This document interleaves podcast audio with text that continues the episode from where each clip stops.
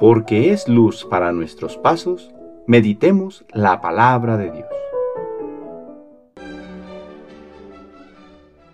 Del Santo Evangelio según San Marcos capítulo 16 versículos del 9 al 15. Habiendo resucitado al amanecer del primer día de la semana, Jesús se apareció primero a María Magdalena, de la que había arrojado siete demonios. Ella fue a llevar la noticia a los discípulos, los cuales estaban llorando, agobiados por la tristeza. Pero cuando lo oyeron decir que estaba vivo y que lo había visto, no le creyeron. Después de esto se apareció en otra forma a dos discípulos que iban de camino hacia una aldea. También ellos fueron a anunciarlo a los demás, pero tampoco a ellos le creyeron. Por último, se apareció Jesús a los once, cuando estaban a la mesa y les echó en cara su incredulidad y dureza de corazón, porque no les habían creído a los que lo habían visto resucitado. Jesús les dijo entonces, Vayan por todo el mundo y prediquen el Evangelio a toda criatura. Palabra del Señor.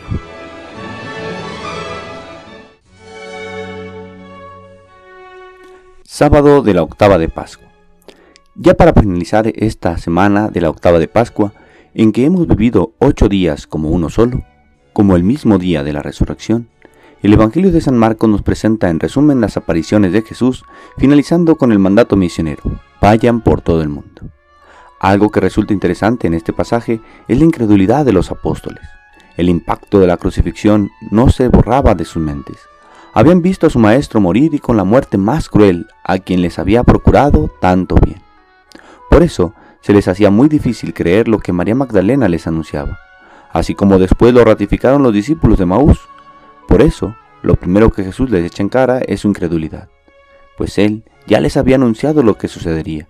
Les había compartido muchas cosas para fortalecer su fe, pero no creían. El dolor en sus vidas era más fuerte en ese momento que el anuncio de la resurrección. Pero esto hace más evidente que no fue un invento suyo. Jesús se les muestra resucitado y aquellos hombres temerosos se convertirán en testigos del resucitado. En ocasiones, como a los discípulos, a nosotros también se nos hace difícil creer, no solo en la resurrección, sino en la presencia de Cristo en nuestras vidas. Es tan grande el dolor que nos oprime el corazón que quisiéramos tener la gracia de tocarlo como sus discípulos. Pero Jesús, que es misericordia, no nos deja solos. Se nos muestra, quizás de diferente forma que a sus discípulos aquel día, pero sigue presente sigue actuando para que nosotros podamos caminar en la vida con felicidad, con firmeza, con convicción.